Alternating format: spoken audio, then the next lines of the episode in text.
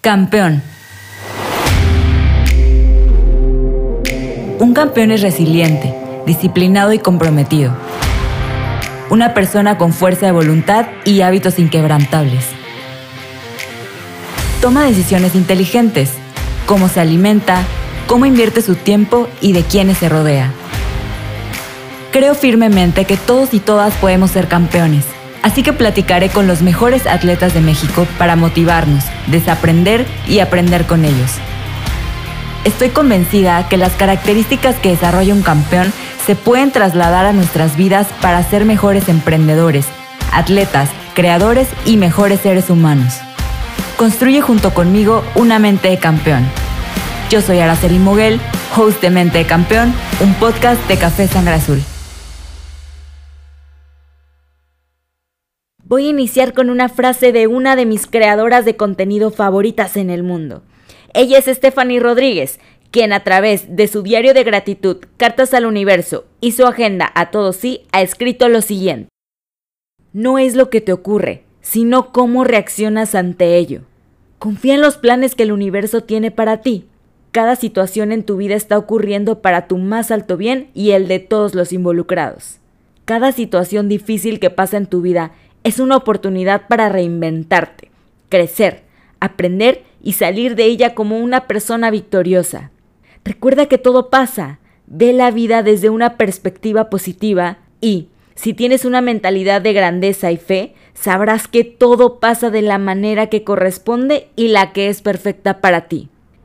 Inicio con esta frase porque considero que describe de una manera adecuada la situación que vivió nuestra invitada de hoy quien tuvo un setback en su carrera deportiva debido a una lesión. Mas esto no le impidió regresar y resurgir como ave fénix en su carrera deportiva. Ahora ella es portada de revistas importantes, noticia del momento e inspiración para muchas mujeres que quieren seguir su camino. Nuestra invitada de hoy es originaria de Puebla. Ella fue la primera mujer piloto mexicana en ganar una carrera FIA a nivel mundial. Después de un accidente en el 2018, queda fuera de las pistas por mucho tiempo. Sin embargo, al día de hoy, ella está preparada para hacer su regreso a la Fórmula 4. Fue la primera mujer en lograr una victoria en la Fórmula A a nivel mundial. Top 5 en la temporada 2016-2017 de la FIA en la Fórmula 4 mujer con más premios en la Fórmula 4, además de ser top 10 en la Fórmula 4 británica. Galardonada con el Premio Nacional SER por su carrera deportiva. Nombrada Ciudadano del Año por Grupo Salinas en el 2017 y segundo lugar en la FIA de la Fórmula 4 NACAM durante el Gran Premio de México 2017. Uno de sus objetivos como atleta es demostrar que las mujeres son capaces de participar y destacar en cualquier deporte y por supuesto incursionar en la Fórmula 1. Bueno, pues se las presento, ella es Alexandra Monhaupt. Alexandra, bienvenida a Mente de Campeón, ¿cómo estás? Muy bien, muchas gracias por la invitación. Que siempre doy como este contexto de cómo es que di con los atletas y las atletas.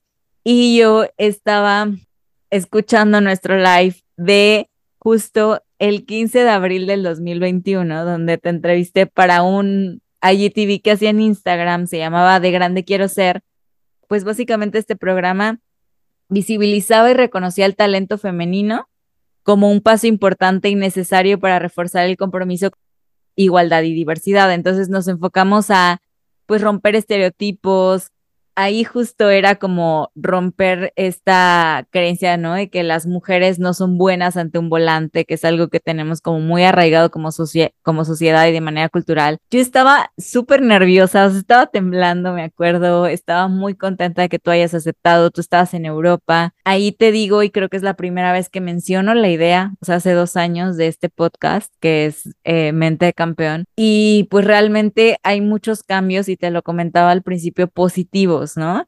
Entonces, estoy bien contenta que, que hayas sido mujer de palabra, que hayas aceptado la invitación a Mente Campeón y que andes por aquí. Una de las frases que yo resalto muchísimo es, atrás del casco no hay género. Me encanta que lo hayas dicho, me encanta que lo, lo, te lo apropies y que realmente lo vivas. Pero hay mucha gente que pues no vio live, que fue hace dos años, pero me gustaría para las personas que ahora escuchan Mente de Campeón, que son sí atletas de alto rendimiento y personas que quieren ser campeones o campeonas en la área en la que sean, pues que te conozcan, que conozcan tu historia con el deporte en general. Sí, no, muchas gracias otra vez por la invitación. Yo también estaba recordando de, de la entrevista que hicimos en, en, hace dos años ya, y, y sí se ha cambiado muchísimo las cosas, han cambiado para bien también y estoy muy contenta. Creo que es muy diferente lo que hicimos hace dos años y ahorita. Hace dos años te conté de mi historia, de mi pasado y ahorita te lo vuelvo a contar como un presente y un futuro para mi vida, ¿no? Y pues nada, o sea, de, contarte de que todo empezó en las carreras a los ocho años. Cuando tenía ocho años me subí a los go-karts por primera vez y desde que pisé la pista mis papás no me pudieron volver a bajar de, de, de ahí la verdad es que me apasionaba muchísimo. Desde que di, las primeras vueltas me gustaba mucho. Me empezó a, gustar la velocidad eh, y empecé a agarrar mucha pasión por ese deporte. Fui corriendo a las estatales, después las nacionales. Fui cinco veces campeona nacional en los go-karts. Me fui a dos mundiales, uno en Portugal y uno en Estados Unidos. Eh, y de ahí en 2016, cuando tenía 16 años, tomamos la decisión de que era era hora de tomar el siguiente paso, que era la Fórmula 4, que es el siguiente paso después de los go-karts si te quieres dedicar a los coches Fórmula y para mí que era mi camino llegar a la Fórmula 1 era el siguiente paso que debía dar. La primera temporada me costó bastante porque pensé que iba a ser un paso más fácil, pensé que en ese tipo de coches como te mueves menos por el cinturón, nada más iba a ser la fuerza en los brazos así. Estaba totalmente equivocada y fue algo que me tiró me tiró porque venía con una mente de campeona, de que había ganado muchas cosas en los karts, de que había llegado muy lejos y como reiniciar eh, me, me costó mucho trabajo. Después entendí que al final nada es fácil en esta vida y si quieres lograr algo tienes que trabajar por ello. Me mentalicé a ser más disciplinada, a entrenar más y como de verdad me apasiona mucho, pues nunca, nunca fue como que me costaba mucho trabajo, ¿no? El, el entrenar, el estar ahí. De ahí me fui a Inglaterra a unas carreras de Fórmula 4, las cuales, como dijiste, quedé dentro del top 10. Y en 2018, cuando estaba peleando el campeonato de Fórmula 4 aquí en México, eh, y iba a dar mi siguiente paso para correr en la Fórmula 3 británica. Había hecho ya otros test en la Eurofórmula, pero al querer hacer este paso, pues obviamente era un paso otro grande que tenía que dar en mi carrera, pero estaba lista, ¿no? Estaba ya peleando por el campeonato aquí, estaba ganando muchas carreras y estaba demostrando que estaba lista para irme a Europa. Eh, lamentablemente en Bélgica antes, un, fin de semana antes de la carrera, o ya para la primera, mi primera temporada ya, tuve un accidente en Bélgica, en Spa, el coche se me fue, me estrellé contra el muro, me rebotó, gracias a Dios ningún otro piloto me, pasó a traer y pues bueno, tuvieron, tuve muchas consecuencias gracias al choque físicas, mentales y fue cuando tomé la decisión de retirarme en 2018. Y de ahí pues, cinco años pasaron y ahorita, después de este largo tiempo que para, para mí se pasó muy, muy rápido, tomé la decisión de que era hora de regresar a lo que más me Perfecto. La verdad es que yo recuerdo que la última pregunta que te, que te había hecho en De Grande Quiero Ser fue como qué seguía para ti, ¿no? O sea, ninguna le había preguntado eso más que a ti, tenía muchísima curiosidad. Y justo me decías como, voy, o sea, quiero ayudar a las mujeres en el deporte, etcétera, pero como que habías descartado la parte de regresar, o sea, no me lo habías comentado. Entonces, ahora que estás, siento que es algo que ya está en ti, que ya está, que ya es tu pasión, que ya está en tus venas y que realmente pues no ibas a soltar tan fácil.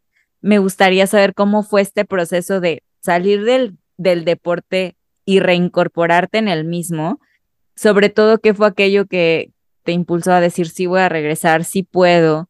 Y como tú lo dijiste, o sea, tanto hubo repercusiones físicas como mentales, entonces, ¿cómo las fuiste trabajando? Porque muchos atletas, pues a veces tienen este tipo de situaciones que son, pues a veces inevitables y hasta ahí, ¿no? O sea, ya no hay como que una posibilidad. Entonces, tú puedes ser un gran ejemplo de que es claro que se puede, obviamente hay como sus dificultades, su proceso, su, su tiempo, etcétera, y, y, y, que tú seas este referente de que claro que se puede, pero quisiera saber cómo es que le hiciste para reincorporarte y pues qué papel jugó tu mente para esto también, porque pues justo estamos analizando la mente de las campeones. Sí, no te lo había comentado en su momento porque yo lo había descartado porque para mí iba a ser como, era como un sueño frustrado.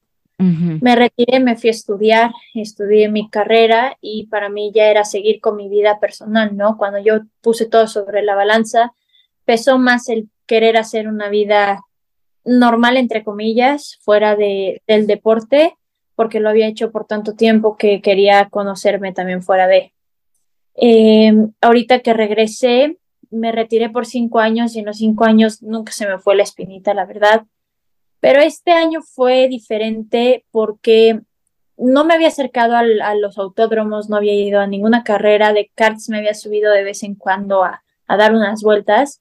Y justo en como por febrero, un amigo mío me dijo, oye, mi spotter ya no puede ir a mi carrera, eh, ¿puedes ir conmigo, por favor? Eh, necesito a alguien que me ayude así. Yo jamás había sido spotter, pero dije, bueno, vamos, como que algo dentro de mí me dijo, vamos. Y bueno, fue una cosa espectacular porque yo desde el momento que, que toqué la pista, eh, suena como raro de película, pero realmente como que te llena de energía y, me llené de, mucha energía de la cosquilla, se me puso la piel chinita y no iba a correr yo, yo nada más iba de spotter que tampoco lo había hecho, la verdad. Y el verlo a él y ver a los demás pilotos, la, la, la, ilusión que tienen en los ojos, la ilusión que tienen de, estar, la pasión y todo eso, yo dije, no yo me quiero sentir así otra vez, yo quiero eso, ¿no? Era algo que había perdido por cinco años eh, y la mente me ayudó mucho porque al, yo estar ahí y, hablar con los mecánicos, el hablar con la gente, me di cuenta que había aprendido muchísimo durante mi carrera, que había logrado mucho, que, que gente me admiraba y yo como que siempre lo daba por, por alto, ¿no? Lo tomaba por alto. Nunca realmente como que lo tomé y lo abracé, siempre fue como, ah, sí, estuvo bien como lo hice, ¿no? Nunca fue de, wow, lo, lo que he logrado, como que yo no lo, lo, veía así. Y este año fue así, fue de, mi mente, sí, sí, logré muchísimo y, quiero eso y quiero regresar y, sé que estoy mentalmente ya más, más tranquila. Sin embargo, antes de subirme a la primera fecha, tenía miedo a que me diera miedo. El miedo a que me subiera y dijera así de, híjole, mejor no. Entonces ese era el único miedo que tenía. No tenía miedo, no le tengo miedo a los coches, no le tengo miedo a la velocidad, no le tengo miedo a estar ahí. Nunca había ido, no había ido en esos cinco años porque me frustraba un poco el, la decisión que había tomado. Pero en cuanto pisé la pista dije, esto es para mí otra vez. Regresé, la verdad me, me esforcé mucho en conseguir el dinero para la primera fecha, el conseguir el apoyo, el conseguir el equipo. Lo logré, me apoyaron la verdad muchísimo y de ahí como que despegó todo. Después de tres vueltas de la primera práctica me sentí como en casa, me di cuenta que no me daba miedo, que no me sentí insegura, que no sentía como la parte de que había chocado o tenía recuerdos malos, porque puede pasar, ¿no? Como un trauma. Y después de ahí dije, no inventes, yo iba con cero expectativas de pelear por la punta la primera fecha.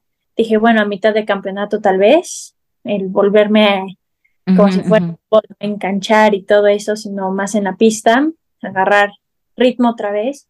Y no, desde la segunda práctica estaba en primer lugar, en la cual y, eh, quedé en segundo porque salí muy pocas vueltas, pero sabía que podía pelear por la pole. Y de ahí en las carreras me fue muy bien, me llevé dos podios de tres carreras en mi regreso después de no haberme subido cinco años. Entonces, de ahí la verdad es que me sentí mucho mejor y me sentí muy fuerte porque para mí fue el de, si puedes, no se te olvidó nada y de aquí para adelante, ¿no?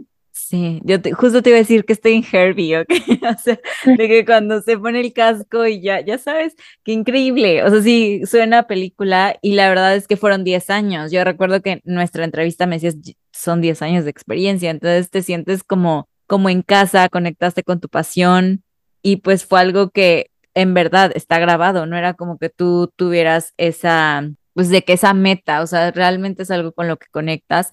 Siento que también es algo que todos los atletas tienen en común con su deporte en el sentido de conectar con algo. O sea, yo me recuerdo mucho, mucho la, la entrevista con Lolita Monzón, ella es clavadista, y dice que la primera vez que yo hice un clavado, dije, esto es lo mío. O sea, lo cual hay, hay niños, niñas que se suben a los go-karts y que, o sea, y yo me incluyo, adiós, ya me quiero bajar de esto, que termine esta tortura y tú conectaste con. Entonces, qué increíble que hayas tomado esta experiencia para bien, que, que, que haya fluido todo. Y, y también me gustaría saber, pues, ¿cómo has percibido el apoyo? Porque yo lo he visto enormemente. Te digo, una cosa es lo que hay en redes sociales, otra cosa es lo que tú vives, pero el apoyo de las personas a tu regreso en la pista. O sea, como tú dices, yo siento que jamás los fans, como quieras decirlo, las personas que te admiran, se fueron de, o sea, siento que ahí estaban. Y, y tú cómo, cómo lo percibiste, cómo lo, lo adoptaste como tuyo, incluso lo pudiste tomar como fuerza para seguir adelante, porque yo he visto demasiado movimiento a tu regreso, o sea, de que todo el mundo súper emocionado, súper con este, esta apuesta hacia ti, entonces tú cómo lo tomas y lo adoptas em, para, para continuar con tu carrera. Sí, cuando me retiré yo pensé que la verdad me iban a dejar de seguir muchas personas eh, y que realmente solo me seguían por mi carrera deportiva, pero no, mucha gente se quedó, más de la que alguna vez llegué a pensar, mucha gente me escribía de regresa, por favor, te queremos ver en las pistas y así. A mí eso no me, no me hacía daño en el sentido de que, ay, como era un sueño que lo tenía como stand-by, no sabía si iba a regresar o no, nunca me molestó, sino lo tomaba como qué padre, ¿no? Que, que tuve el impacto en mucha gente, en muchas mujeres, en muchas niñas, eh, eh, mi carrera deportiva y también como persona. Y mucha gente me seguía apoyando y así. Eh, no hacía tanto ruido en mis redes sociales, pues en redes sociales de una persona común, ¿no? Instagram, la verdad yo no tengo Instagram separados de deportista y, este y privado, la verdad siempre llevé mi, mi Insta sobre todo de mi vida, ¿no? de lo que hacía, de lo que me gustaba hacer y mismo cuando me fui a estudiar era lo mismo. Y ahorita que regresé, la verdad es que sí, hubo mucho ruido, mucha gente emocionada, mucha gente que me apoyaba, que me extrañaba, mucha gente nueva también, ¿no? Que, que se fue enterando poco a poco de la carrera que tuve, porque también estuve mucho tiempo afuera. Al final, en cinco años hay fans nuevos, hay gente nueva interesada en el deporte del motor, en el automovilismo. Entonces, como que mucha gente se enteró de la, de la carrera que había hecho y se interesaba, ¿no? El saber de si a mi regreso podía ser lo mismo, si era lo mismo, si tenía miedo, el morbo del, la, del choque también estaba, ¿no? Entonces mucha gente era, ¿qué le pasó? ¿Por qué se fue? Mucha gente tampoco se había enterado que yo me había ido por un, por un accidente. La verdad es que cuando me accidenté no hice mucho ruido, me quise alejar de la manera más tranquila. Eh, también involucraba a muchas personas, ¿no? teníamos un equipo aquí en México, mi papá era dueño del equipo, al final terminar con todo eso era, yo lo tomé así de dejar a, personas sin trabajo, porque mi papá realmente lo hacía más también por mí, por darme el apoyo a mí, no lo veía como un negocio, lo veía como el de prefiero apoyarte yo y darte todas las herramientas y tú que, me, que tú me demuestres que realmente lo puedes hacer, a que quede en el equipo, y por el hecho de ser mujer o por X o Y razón no puedas avanzar en tu carrera. Entonces al final a mí me bajoneó todo eso y me quise alejar mucho de, de ese mundo porque quería sanar, ¿no? Al final fue, fue algo difícil, pero ahorita mi regreso me han apoyado muchísimo, amigos, familia, gente que la verdad no tenía el gusto de conocer, gente que me seguía, gente que quería que regresara y gente nueva también y eso lo tomé como con energía. No lo tomé como presión porque siento que a esta altura de, mi vida y de mi carrera ya no tenía nada más que demostrarme ni demostrarle a las personas. Todo lo que quise demostrar lo hice en su tiempo, en mis 10 años de carrera. Y ahorita quería regresar porque realmente lo disfruto. Me prometí a mí misma que quería regresar para disfrutar por la pasión que tengo hacia este deporte, porque antes de retirarme la verdad mentalmente ya era quiero ganar, quiero ganar, quiero ganar, que no está mal, pero no está mal si te lo tomas de una manera sana, ¿no? Yo ya solo me enfocaba en eso, ya no lo disfrutaba y siento que las cosas también pasan por algo. Entonces ahorita al regresar me prometí a mí misma que quería sentirlo todo otra vez, sentir el, la velocidad, el, la pasión, el dar las vueltas y, sentirme bien en el coche. Y eso me pasó después de tres vueltas. Yo decía, wow, ¿no? El coche se siente muy padre, yo me siento muy bien. Y eso me ayudó muchísimo. Y la gente me llenó de mucha energía para yo poder disfrutar otra vez de lo que me gusta hacer.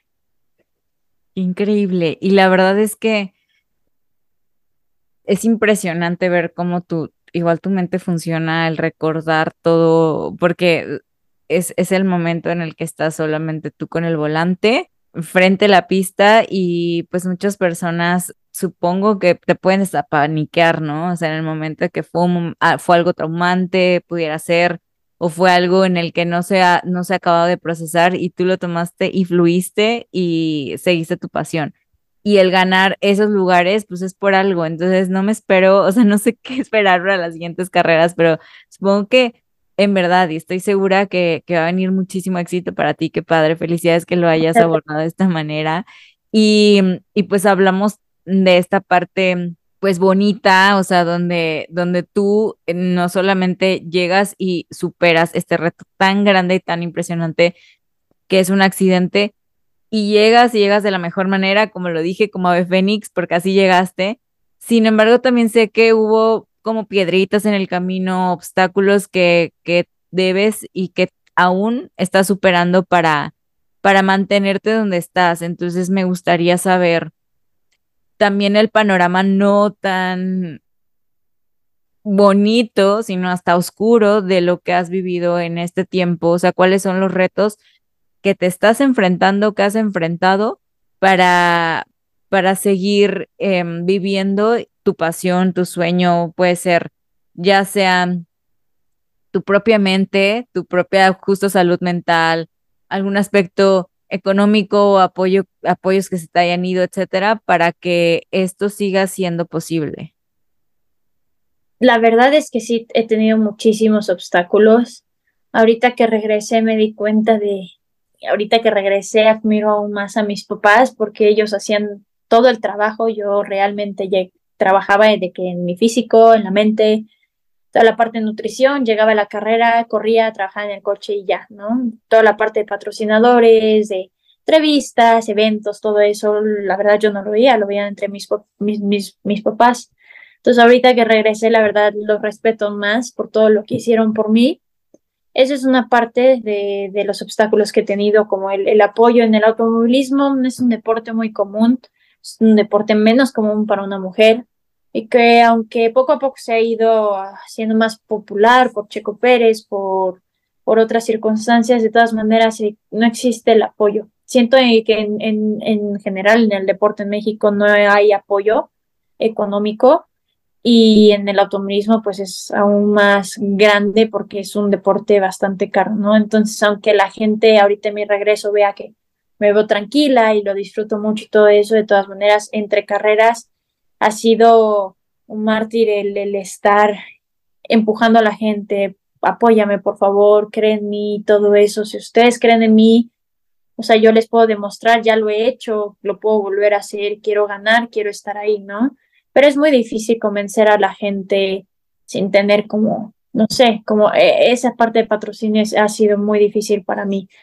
Eh, y luego también está la parte emocional más que por ejemplo, me operaron del hombro en, enero, entonces cuando me operaron, la verdad tuve, tuve un accidente y me lo dañé mucho de, de, mi, de mi choque y todo eso, como que hay secuelas, ¿no? y, tuve secuelas en mi hombro porque ya había tenido una operación, después pues me lo lastimé más haciendo otro tipo de deporte y fue algo que a mí me bajoneó mucho porque soy una persona muy activa, me gusta el deporte y el que me mantengan como tranquila y fuera de lo que me gusta hacer pues es muy difícil. Y cuando me operaron el hombro me dijeron que la verdad no iba a poder volver a correr. Entonces eso a mí, ah, yo sabía que tal vez no estaba en mis planes, pero quería tener yo como la opción todavía de si, la, si lo tomo, lo dejo, ¿no? Y no por una lesión, pues no poderlo volver a hacer. Cuando decidí regresar, hasta el día de hoy me, ha costado trabajo el, el, el recuperarme, pero creo que es algo, para mí es algo muy chistoso porque también juego pádel y en el pádel me ha costado mucho trabajo regresar a jugar y todo eso. Y justo antes de cada carrera me empieza a doler el hombro. Y eso es muy mental, la verdad. o sea, es posible que tres días, siempre, los mismos tres días antes, me empiece a doler. Eso es mental y es como el, el, pasar eso, pero una vez que me subo al coche no me duele absolutamente nada, no me cuesta trabajo, nada. En el pádel sí me cuesta trabajo alzar el brazo, me cuesta trabajo pegarle bien a la bola. En las carreras me subo y desaparece todo tipo de dolor, de pensamientos malos, de lo que sea que esté teniendo malo en, en ese momento. y, y, siento que, como dices, ¿no? Es algo con lo que he conectado muy bien. Y, pero son ese tipo de cosas que, que me han detenido, ¿no? El apoyo económico y la parte mental de estoy bien, lo puedo hacer, me puedo recuperar, no tengo que estar fuera de él, lo he logrado, lo puedo hacer y pues seguir trabajando para poder estar ahí. Ok, sí, sí, como comentas, son retos que en común tienen los deportistas mexicanos.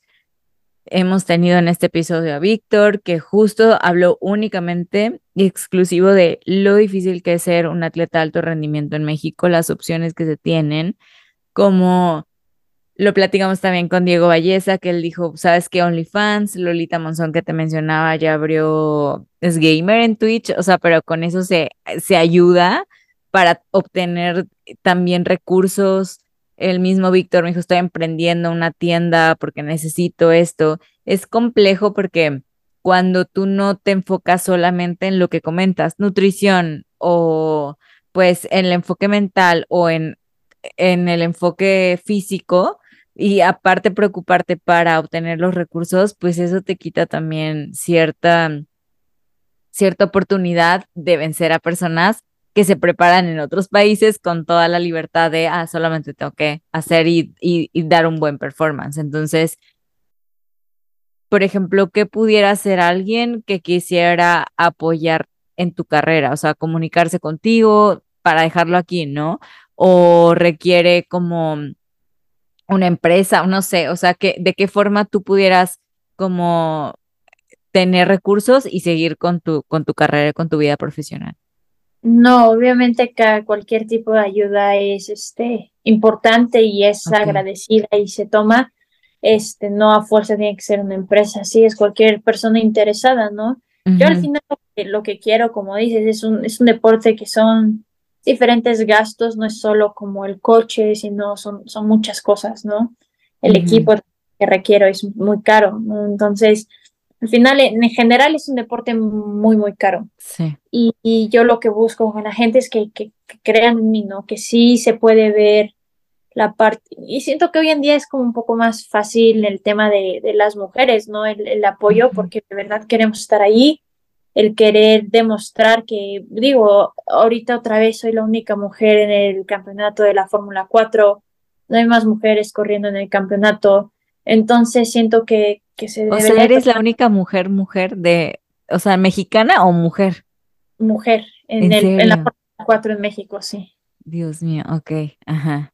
Entonces siento que, al final como que se debe de tomar en cuenta, ¿no? Porque estoy peleando, estoy en la punta, estoy, quiero seguir haciéndolo y quiero demostrar que puedo llegar muy lejos si se me facilita un poco más, ¿no? Digo, deporte es fácil, cualquier deporte tiene lo suyo, pero siento que con el apoyo correcto, los deportistas de alto rendimiento, los deportistas que quieren llegar lejos, si tienen el apoyo correcto, eh, pueden llegar hasta donde se lo proponen. Sí, sí, me encanta. Y aparte de tu trayectoria, tu experiencia y todo lo que estás logrando, en verdad, vamos a, tratar de que pues esto se visibilice, que, que como dices, cualquier persona que esté interesado en impulsar tu carrera y que crea y confíe y le apueste a tu futuro, pues pueda participar. Entonces, solamente con contactarte, digamos, ¿no? O sea, en tus redes, por ejemplo. ok, buenísimo.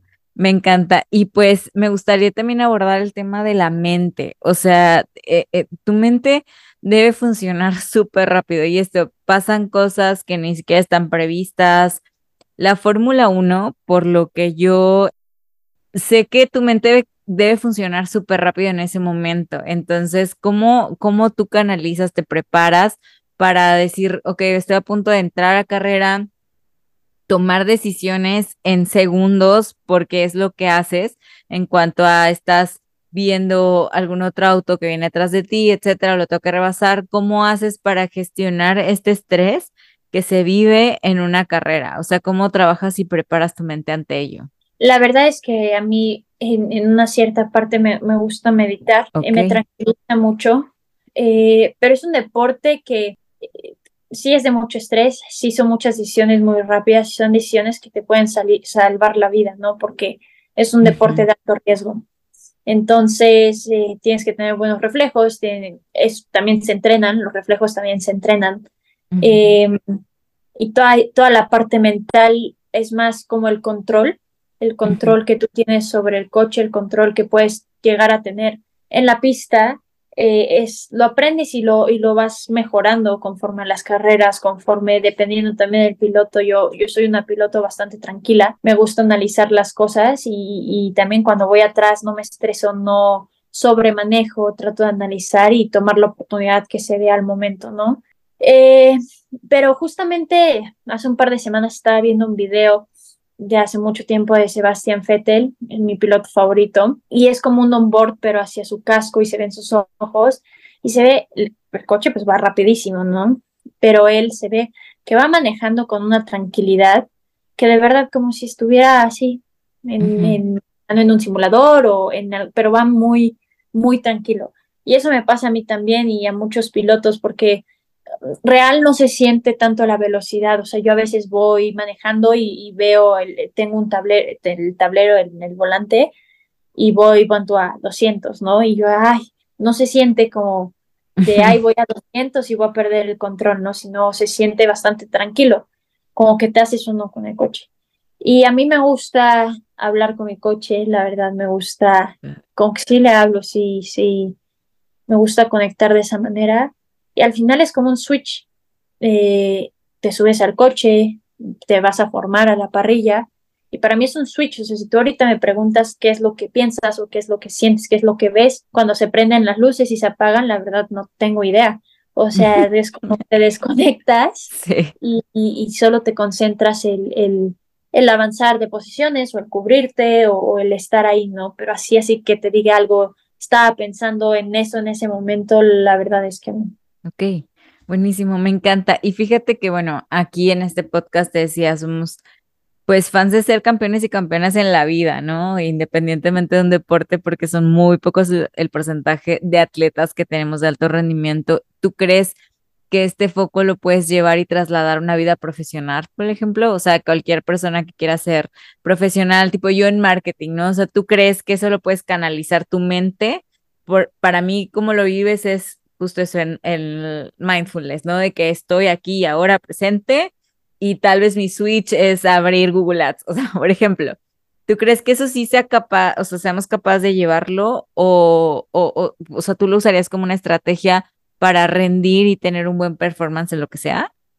Totalmente. Yo llevo una doble vida. Trabajo, estoy en la industria automotriz, estoy en la parte de finanzas y aparte de eso, soy piloto, ¿no? Entonces tengo como una doble vida, entre semanas soy Godín y el fin de semana, bueno, cuando me toca carrera soy piloto, ¿no? Es, Me tocó ahorita sí, hice mis estudios, regresé a México, estoy trabajando, eh, apenas hice un año en la empresa y ahorita este, regresé a las carreras y la verdad, totalmente lo que yo he aprendido como deportista en general, porque empecé en el deporte muy chiquita, también fui futbolista, hice taekwondo, lo que realmente me marcó en mi vida fue todo el deporte que hice durante mi vida y lo que resaltó fue el automovilismo porque fue lo que más tiempo hice y lo que realmente me apasionó de más, ¿no?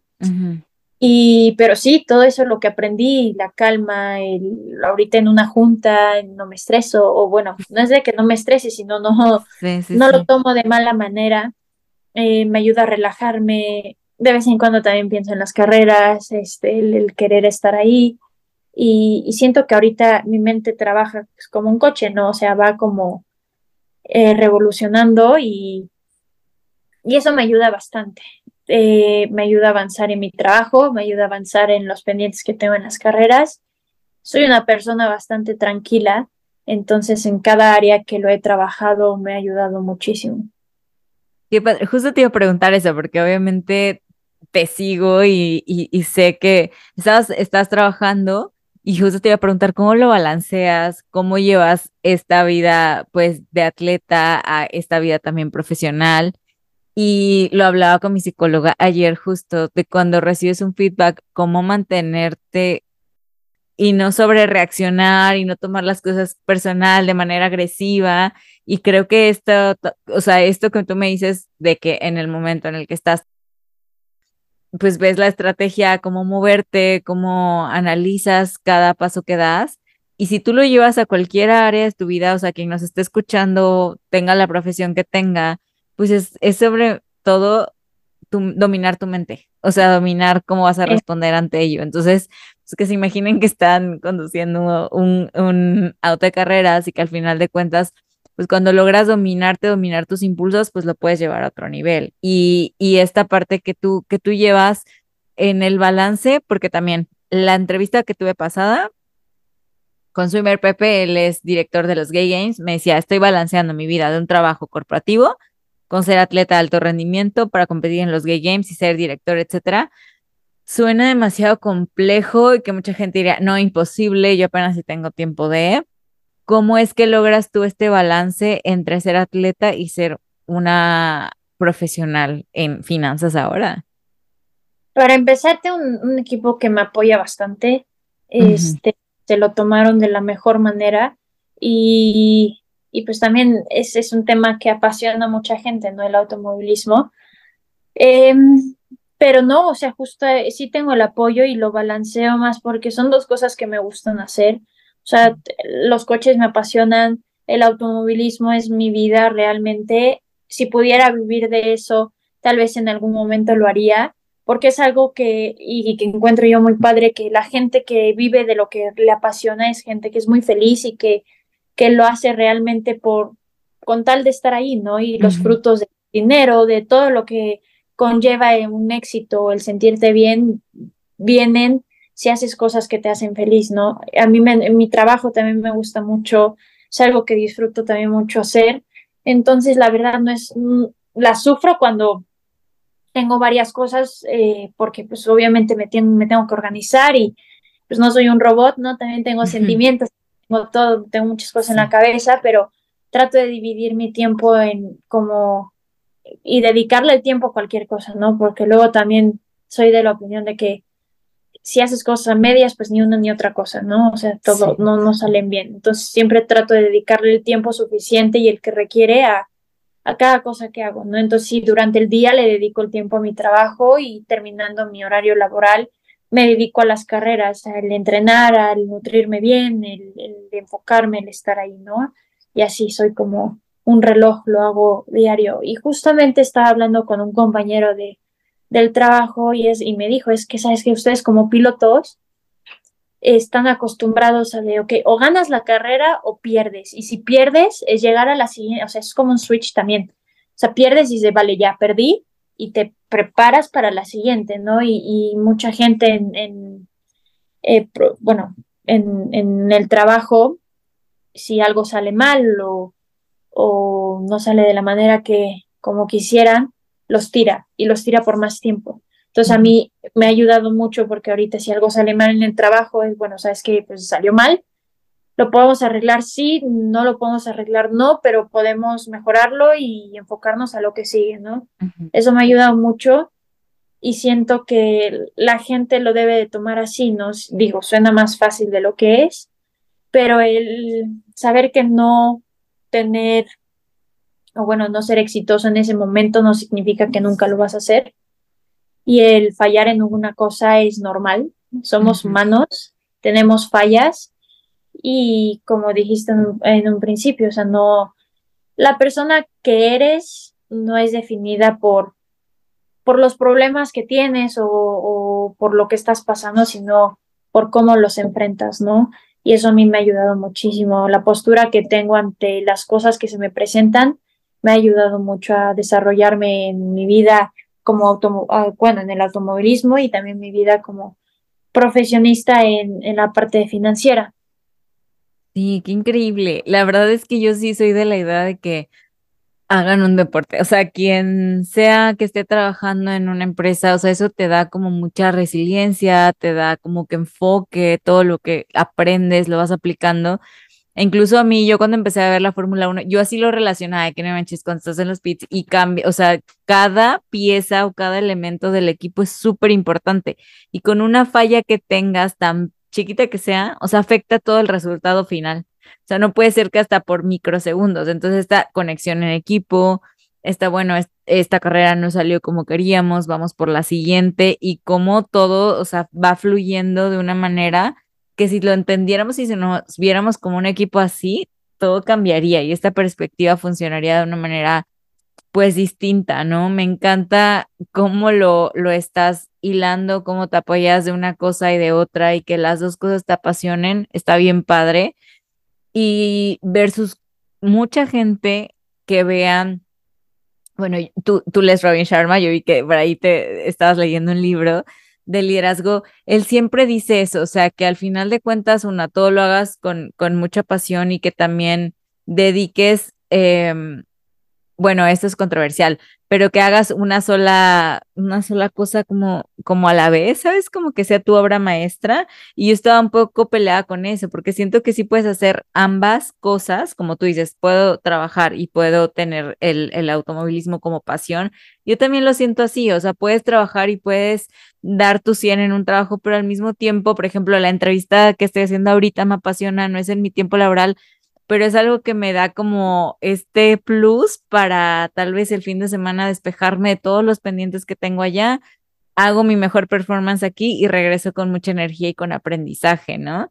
Entonces son como que tomar todas las enseñanzas para adoptarlas a bien y también cuestionarlas, ¿no? Entonces yo siento como que, oye, sí se puede hacer ambas, tomar una teoría que por ahí escuché de Jay Sherry que decía, usa tu, tu semana para tu futuro, que es esta parte de ingresos, y el fin de semana para desarrollar tu pasión. Y eso me encantó también. Entonces, creo que cada persona aquí puede, puede decir qué puedo hacer el fin de semana para pues despejarme, para lograr mis metas. Obviamente a niveles distintos tú te la estás volando, o para ser piloto, este, está impresionante, pero pues cada quien puede tener, puede pintar, puede grabar cualquier cosa que se le ocurra, pueda alimentar sus redes, etcétera, y al mismo tiempo, pues trabajar no está absolutamente nada peleado, pero también romper estereotipos en en este programa. Y pues me encantaría también saber em, finalmente qué mensaje tú le dirías a los atletas que han vivido o que están viviendo un setback y,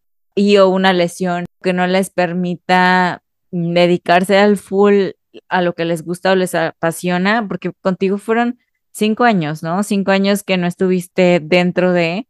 Me encantó que dijiste, me pasaron bien rápido. Yo creí que ibas a decir lo contrario, como me, me pasaron súper lento, no sé, o sea, cuando dijiste fueron muy rápido, yo hasta dije, wow, ¿Qué le dirías a estas personas que, que no pueden ahorita como continuar con sus sueños, que los tienen pausados y que, y que en algún punto la luz no se apaga, o sea, de que voy a regresar, voy a cumplir mi sueño, voy a seguir practicando el deporte, tal vez no como alto rendimiento, porque el deporte, la vida de un atleta es muy corta, pero sí como, como volverlo a hacer por pasión, porque les gusta. Entonces, ¿qué mensaje le darías a estas personas? Eh, antes que nada, que, que no se den por vencidos, si tienen algo que les apasiona, que se agarren de ahí, porque la gente que le apasiona algo, y bueno, todos tenemos una pasión, ¿no? Y es la parte que nos da mucha energía y mucha felicidad en nuestras vidas, ¿no? Entonces perder eso es, eh, no podemos perderlo. Entonces que no se den por vencidos y que los sueños no tienen fecha de caducidad. Yo soy una prueba viva, gracias a Dios que pude sobrevivir a mi accidente porque sí fue algo fuerte y soy prueba viva de que los sueños no tienen fecha de caducidad y de que si realmente quieres hacer algo y te apasiona y, quieres perseguir tu sueño todavía, em, que todo con constancia, dedicación y con, con alimentar esa pasión se puede hacer, ¿no? Y también que los sueños se vale cambiarlos.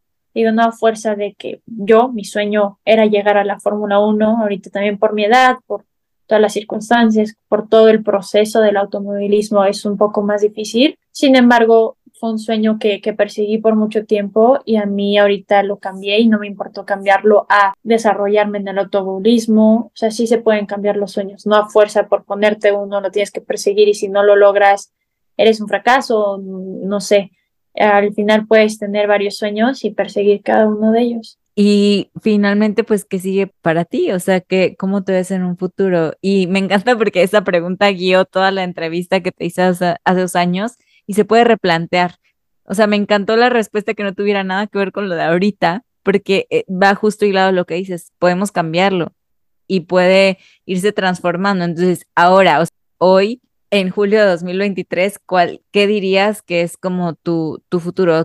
La verdad, ahorita voy a seguir empujando para poder terminar de correr todas las carreras que quedan ahorita en, de esta temporada, empujar para correr la siguiente temporada tal vez en otra categoría y desarrollarme todavía en el automovilismo. Y ahorita pues llevo una vida doble de la mano y, quiero desarrollar ambas, ¿no? Entonces para mí mi meta es desarrollarme como persona eh, para alimentar mis dos pasiones que tengo, eh, el automovilismo y, y, a futuro ver qué puertas se me abren, ¿no? y la verdad es que ahorita no es una no es una meta o no es lo que sigue de, ok, yo en un año voy a ser piloto de tal, ¿no? Sino es como de, me quiero desarrollar, quiero disfrutar lo que estoy haciendo mientras se puede. La vida se va muy rápido, en un abrir y cerrar de ojos literalmente te puede cambiar como para mí lo hizo y ahorita lo que viene para mí es disfrutar lo que estoy haciendo y desarrollarme como persona. Finalmente, pues hay una pregunta que le hago a todos los atletas que están en nuestro podcast y es,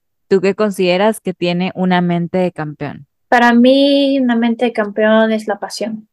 De verdad, la pasión alimenta muchas áreas de tu persona y la pasión, la dedicación y la determinación de, de perseguir una cierta menta. Qué bonito. Oye, tengo que preguntarlo. Ya me dijiste tu piloto favorito, lo debía de saber, pero pues tu escudería favorita. Ahorita, no sé, me gusta mucho Red Bull. La verdad hace muy bien las cosas, trabaja muy bien en equipo y, me gusta mucho cómo lo hacen. Eh, yo creo que ahorita sí es mi escudería favorita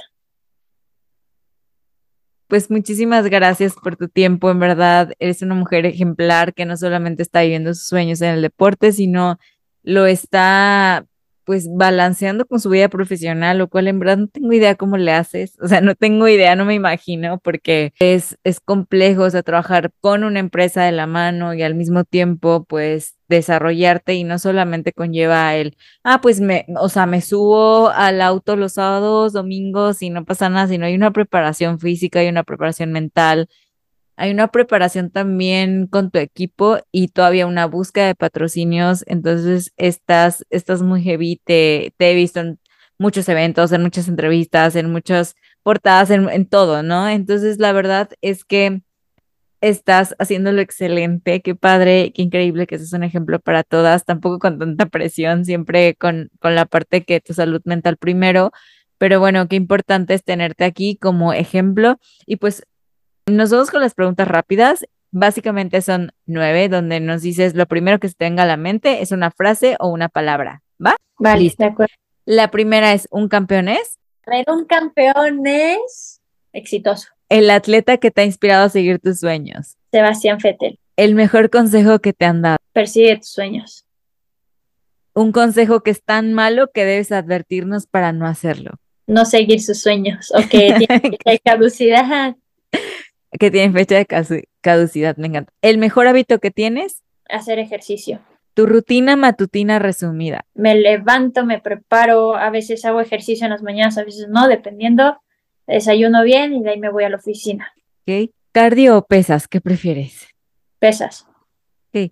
¿Tu ritual antes de competir o algo que hagas antes de tu showtime? Escucho música y hablo con mi coche. Y hablando de escuchar música, no sé si nos puedas dar una canción que no te puede faltar en tu playlist para entrenar, o sea, que te dé como esta gasolina para entrenar. La verdad me gusta de todo, escucho de todo, pero últimamente la de Unstoppable decía me gusta mucho. Es muy buena, ya se repitió. Este, y esta la tenemos en una playlist que se llama Mente de Campeón, que lo escuchan los atletas al momento de entrenar Y pues bueno, con, esta con estas preguntas terminamos la entrevista. Estoy bien contenta de que dos años después, dos años casi, dos años y medio después estemos aquí y que vea como esta evolución de una atleta súper comprometida, eh, súper apasionada, que está brillando y que va a seguir brillando. Te mando las mejores vibras, en verdad, y estoy muy agradecida de poder tener este contacto con personas como tú. No, al contrario, gracias por invitarme y darme este espacio para platicarte más sobre mí y, por hacer este tipo de podcast. La verdad, a mí me gusta mucho platicar sobre mi carrera y, dar consejos de lo que puedo y me gusta escuchar también a otras personas. Entonces, también muchas gracias por eso. Sí, seguramente vas a, como lo dije en el, en el pasado, vas a impactar a alguien eh, sí o sí, que es como nuestra meta, con una persona que inspiremos, bueno, que inspire dentro de este podcast, ya valió la pena. Porque si en IGTV es un poco más complejo, aquí estoy segura que sí o sí le va a llegar a alguien. Y, y de ella también, o sea, sí hemos recibido, sí recibí bastantes mensajes y, de, y bastantes como de que qué padre que la llevaste, que contó su historia, fue muy breve, o sea, ahorita literalmente nos metimos desde la niñez hasta lo que es ahora y lo que, lo que quiere ser. Esto estoy muy, muy contenta. No, muchas gracias, igual, cuídate. A ti que estuviste aquí por todo este tiempo, te invito primero a aplicar lo que hemos escuchado para convertirnos en mejores atletas, creadores, emprendedores y mejores seres humanos. También te invito a que compartas este episodio con alguien que le serviría todo este mensaje. Me ayuda muchísimo que nos sigas en Spotify y compartas el link del episodio en tus stories en Facebook o en WhatsApp. Si lo haces, no olvides taguearme en Instagram como Araceli M. Ahora sí, esta es la motivación que necesitabas para entrenar como Power Ranger. Donde quiera que estés escuchando este podcast, ya sea mientras haces tu cardio, te preparas tu café, tu post-workout o estás poniendo todo en orden para el siguiente día, mil, mil gracias. Gracias por darme lo más valioso que tienes, que es tu tiempo. Yo soy tu host, Araceli Moguel, y esto fue Mente de Campeón, el podcast de Café Sangre Azul.